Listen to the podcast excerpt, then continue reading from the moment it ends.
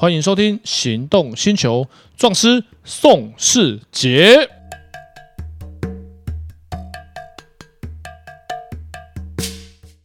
欢迎收听壮师宋世杰。今天来宾是一个流量密码，流量密码标准是什么？就是你账号被锁，像我就不是流量密码，我没有被锁过。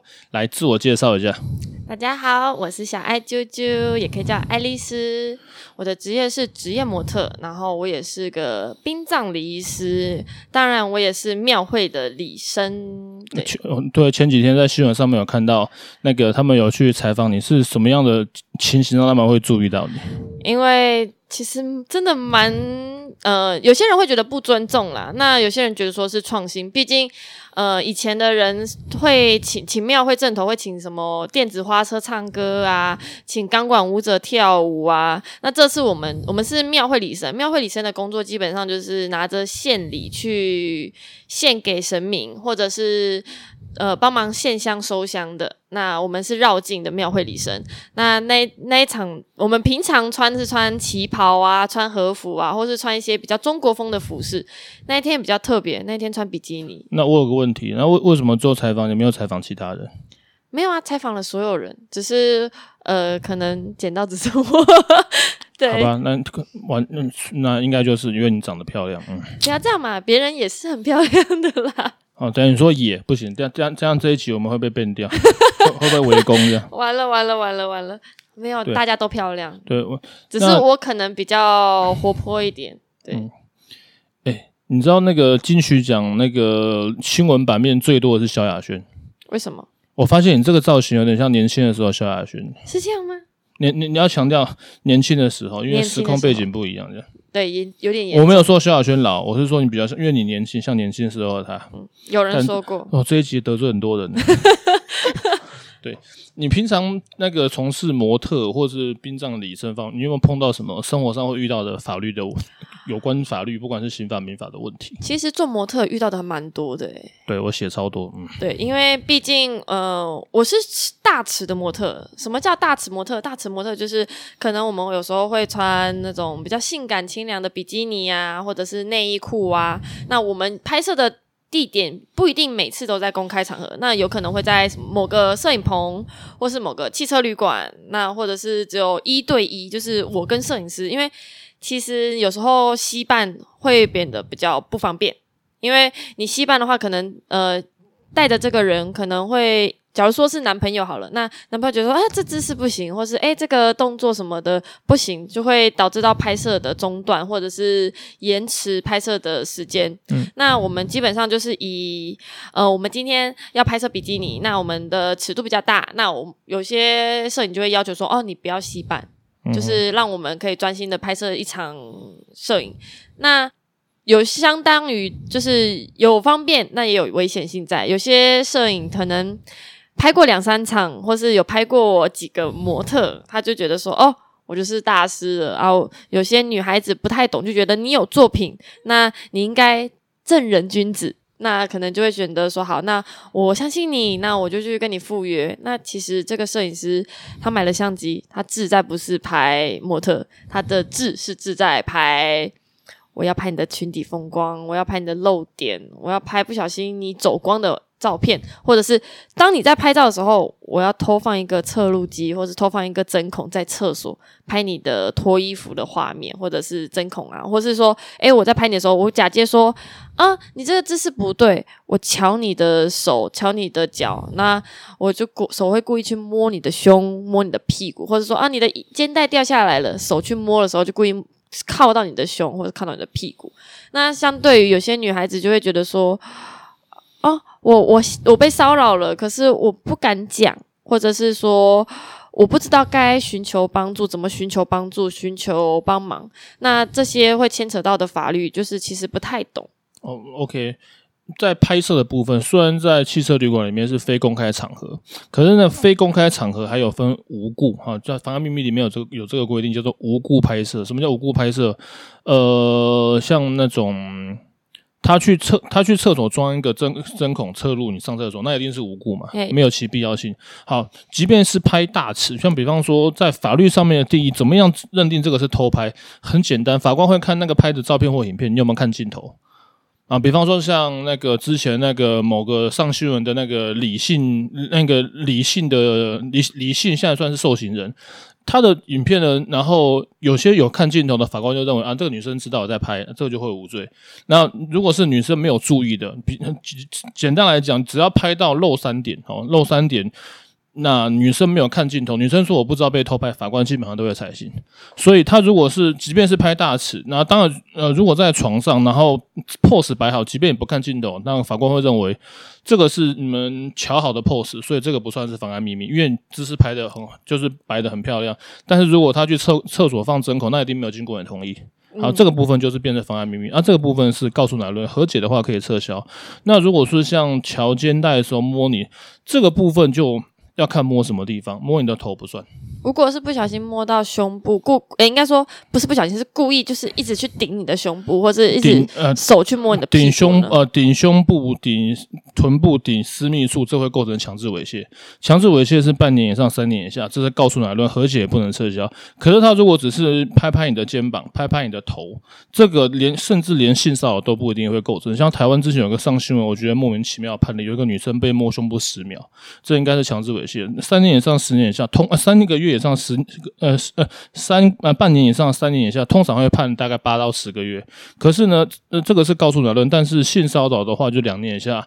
告诉乃论，像刚刚讲的，呃，强制猥亵就是公诉罪，你和解的话，顶多是缓刑，可是还是会留前科。但是性骚扰的话，它就变成告诉乃论，就是和解的话就可以撤销，就没没有留前科，也不会留记录。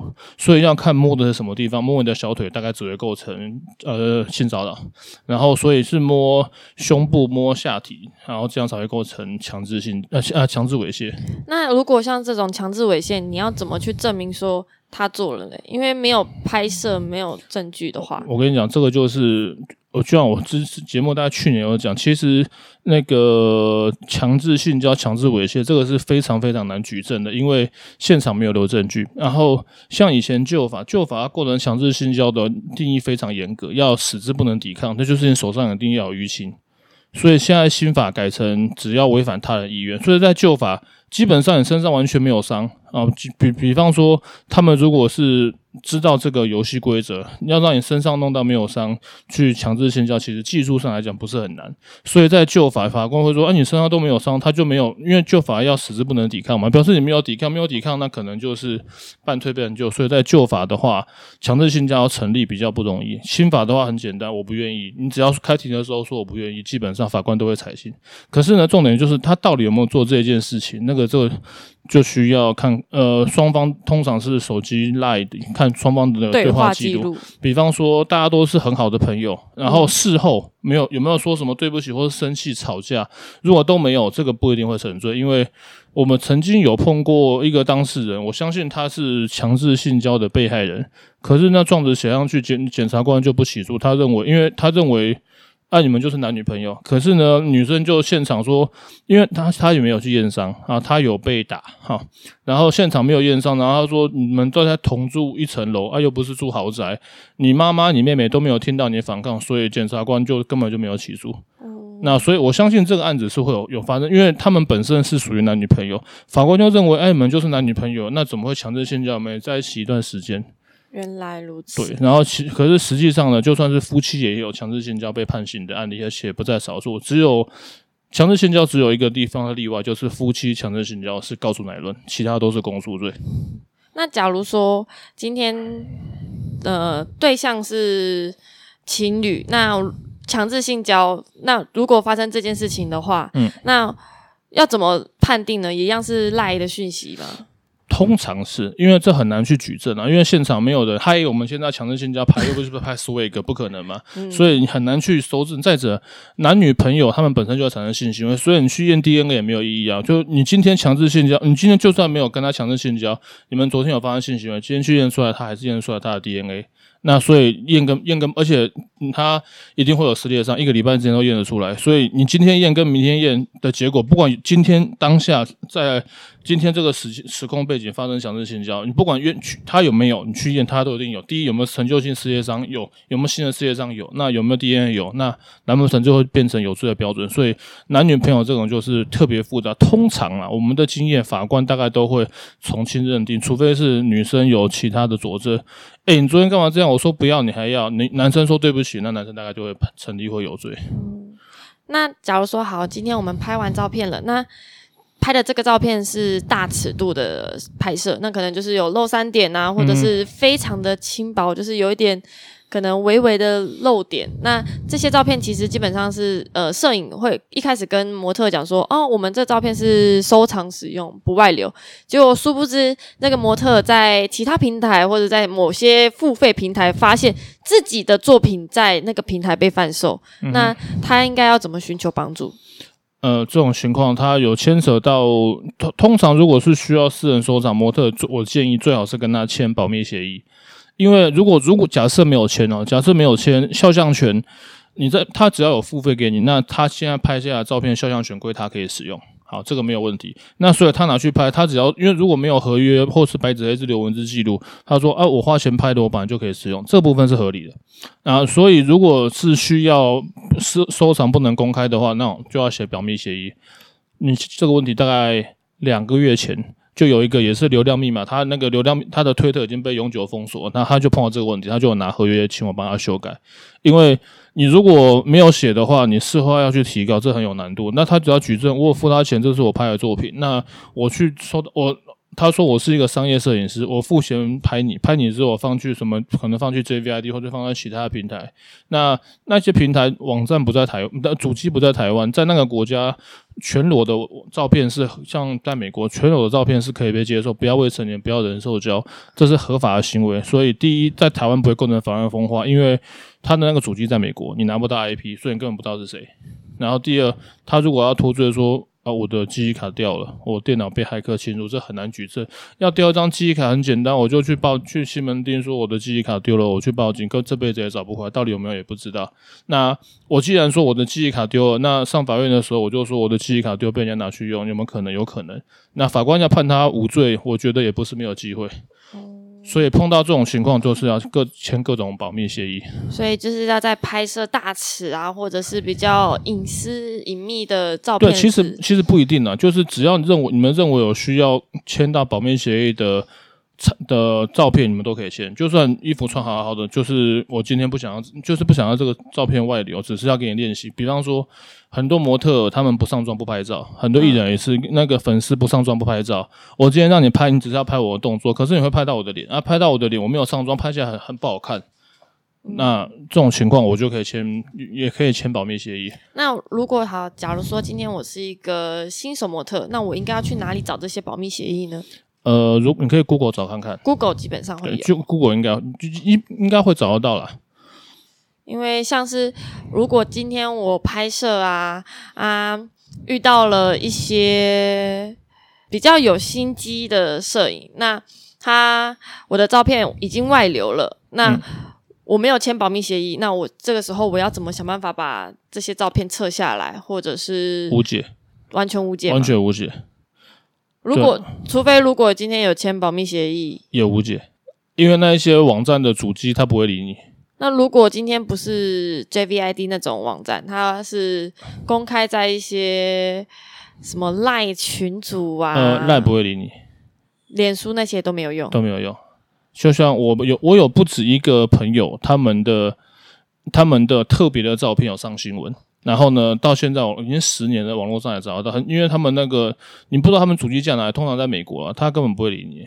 嗯，对。然后因为这是他们盈利的盈利的手段之一，然后他们会有其他的广告赞助商，所以他们就是需要这一些照特别的照片跟影片。然后才人家才会去点，然后点了之后他们才会有收益，所以你要他们去把它撤下来。呃，首先你去那个国家告他，去那个国家，第一你妨碍秘密，像比方说在台湾好了，我今天如果带你，我带你飞去美国，我就去美国的旅馆偷拍你，回台湾告我是不行的。哦，你要在美国告我，那、啊、你在美国告我，我就不需要入境美国就好，你咬我。嗯，所以答案就是误解。那假如说，嗯，今天，嗯、呃。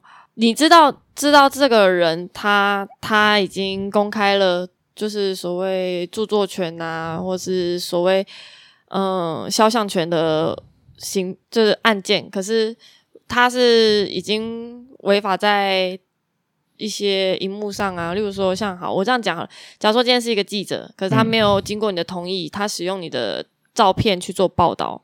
嗯，那这样子就违反，那他违反肖像权，一定要经过本人同意。基本上记者素质现在比较好啊，因为他们被告很多。当然了，我们最近又要告。其实你知道吗？我们那一天那个庙会的，他们没有经过我们的同意，他就直接把我们的照片发上去。可是我们都戴着口罩。对啊，都都呃，基本上还是可以佐证的。所以，就算假如说今天，呃，以新闻来讲，那今天我们呃庙会的那一篇新闻报道，嗯，然后。是戴着口罩的，那这样子告是告得成的吗？呃，认定上面有困难，因为戴着口罩，那脸会有一半遮住，所以这在肖像权，就像我们骑摩托车戴安全帽，他们就说这个可不可以告？我说他拍车头、欸，诶，拍车头，你根本不没要怎么样证明是你，除非你的车就算有很特别的贴纸，在公开场合的情况之下，那肖像权是不存在的。哦，比方说在西门町街拍，哦，那我拍任何人，你我。拿去不当使用，那个人只能要求我下架，有没有法律问题？没有，因为是在公开场合，所以只能要求下架，并没有办法构成说呃肖像权的问题。呃，要主张的话还是可以，要主张要主张的话，就是看你引用到什么程度。嗯、对，所以像记者，基本基本上记者也没有那么笨了，他们也不想惹自己麻烦。那整天报道那么多，但天天去开庭也不是办法。因为因为就是怕有些可能今天可能是。某些这个新闻可能对某些人不好的话，那他可能他想要去告这个记者。嗯，就所以其呃，如果除非是他在他那影片，除非是公开在路边拍到，那就没有问题。如果如果今天是不是公开的话，就就他如果是从你脸书抓就不行。哦，脸书抓就不行，就不行，因为脸那肖像权是谁拍就归谁，像你的呃著作权是谁拍归谁，你的肖像权归你，我拍你的照片归我，所以这张照片我拍了，我没有经过同意，你自己都不可以使用。因为我遇过蛮多，我看过蛮多那个新闻报道，说什么，诶，例如说，诶，在某个脸书上面还要没有经过肖像权，然后就是。截图那个艺人呐、啊，什么群聚？之前那个不是艺人群聚，他是他其实是从人家的脸书或者是人家社交平台上面截取下来，然后去报道，那种应该就不行了吧？不行。对，虽然艺呃公众人物是没有肖像权的，但是如果是从他们的脸书抓下来就不行。嗯，那你就算肖像权这部分假设没有问题，你还侵犯他的著作权，那是我自己拍的，就是没有经过同意也是不行。哦。那偷拍的嘞？假如说哦，偷拍就比较严重啊！偷拍那就是妨碍秘密的。那没有，我说如果在公开场合偷拍没没问题，就是隐私场合、哦、不能够跟到，不能够跟到非公开场合去偷拍。比方说、哦、你们去星巴克，然后我跟到后面偷拍，嗯、然后媒体呃狗仔他们都会说呃新闻自由，而且在公开场合，我我拍到你进汽车旅馆门口都可以没问题，我不能从我不能去里面隔着门缝偷拍，这样就不行。我、不能走，不能到里面。对，我跟在公开场合只要是。呃，不需要门禁管制，到得了的地方就算公开场合。嗯嗯，比方说餐厅，它算公开场合。VIP 餐厅要会员制，那就不算。哦，对，比方说像是某一些私人招待所，它平常门没有营业，那个就不算，因为那个有门禁管制的就不算。就像汽车旅馆的大厅算公开场合，进去随时都可以进出，进房间要门卡这种就不行。原来如此。对，然后像车库也不行，所以偷拍你要看偷拍到什么程度，你只要在。公呃大庭广众，任何人都可以到达的地方，那就算公开场合。那这个地方拍就没有问题。那我可以询问一个，就是也算是呃，我们这些模特有时候会遇到的一些问问题，就是、嗯、例如说，好，我们因为毕竟我现在嗯、呃，有时候涨粉呢，酸民也多。嗯，那怎么样？如果这些酸民说的言论呐、啊，导致到我不舒服。或者是可能他就说，哦，骂你说什么笨蛋呐、啊，然后白痴啊，然后漏点怎么样，反正就是说一些比较伤害的言论。嗯、那我们应该怎么做？应该你应该怎么做？应该打电话给我的。你要看到所有内容，说你说你丑没有问题，这是个人没错。说没丑不算公然侮辱。嗯、说你说你笨，公然侮辱。然后说你刻意露，如果他是有公开公开侮辱你的性质，算公然侮辱。说他批评你身材不好，不算。他没有啊。如果说哎、欸，你身材不好，那我可以接受。如果他是说什么啊，你身材像母猪啊，欸、这样就不行，公然这样就不行，这样不这样就不行。那如果要像面对于这些酸民，我们要怎么去？是截图下来，然后应该要怎么去知道说这个人，我要怎么去告他？哦，那那我在这边讲一个那个很不幸的消息，那个 FB 他不对于这种妨碍名誉的案件，他不会提供 IP。哦，就是你要自己知道那个人是谁。比方说，我跟你的 FB，我们都有我们的脸的照片，嗯，然后呢，所以可以佐证这个账号是我们使用。但是其他人如果没有，通常我们会找的就是他的脸，而且我们要想办法知道他的本名，或者是那个。假如说刚好他有放他自己的照片，然后又有他的名字。哦，这样就可以，或者是 F B 打本名就可以，然后不然的话就是车上面有他的车牌，我们去要提民事不行，然后提告刑事案件，去提告这个 F B 账号，那。他的如果车牌这个车牌查出来，那个呃本人就是他的话，才可以佐证这个账号是他使用。哦。所以如果像那些通常酸民很多都被告了哦，那碰到那种职业酸民，他就开假账号，我上面我不用我的本名，然后没有我的照片，我怎么骂怎么骂都无敌，因为根本查不到。嗯。但是有几个地方会提供，像呃 D 卡跟 Google 评论，他们不是他们就会提供，嗯、他们不属于通讯安全保障法。的范围之内，然后他们如果卡到刑事案，因为他们他们是在台湾的公司，他们就要配合台湾的法令。就 FB 比较帅，他就说我在美国，然后明明在我们台湾广告费，像我每年花超多广告费，他就把我们的法律当参考，就说我不想理你，重大刑案他才会提供。这么这么这么皮的吗？对，你看 FB 到现在还有在卖春药、卖仿冒品、卖刀啊、卖卖枪、卖枪械，还有卖那个伪伪钞。嗯，对我每次去那个重机发展广告，下面都会有人诈骗广告。对对，那个那个都无无就是无法可管。哦，因为毕竟他就告诉你，他就说我不提供 IP，你就不知道我是谁。哦，好，没关系，其他问题我们留在下一期讲。好，好，下次见，拜拜，拜。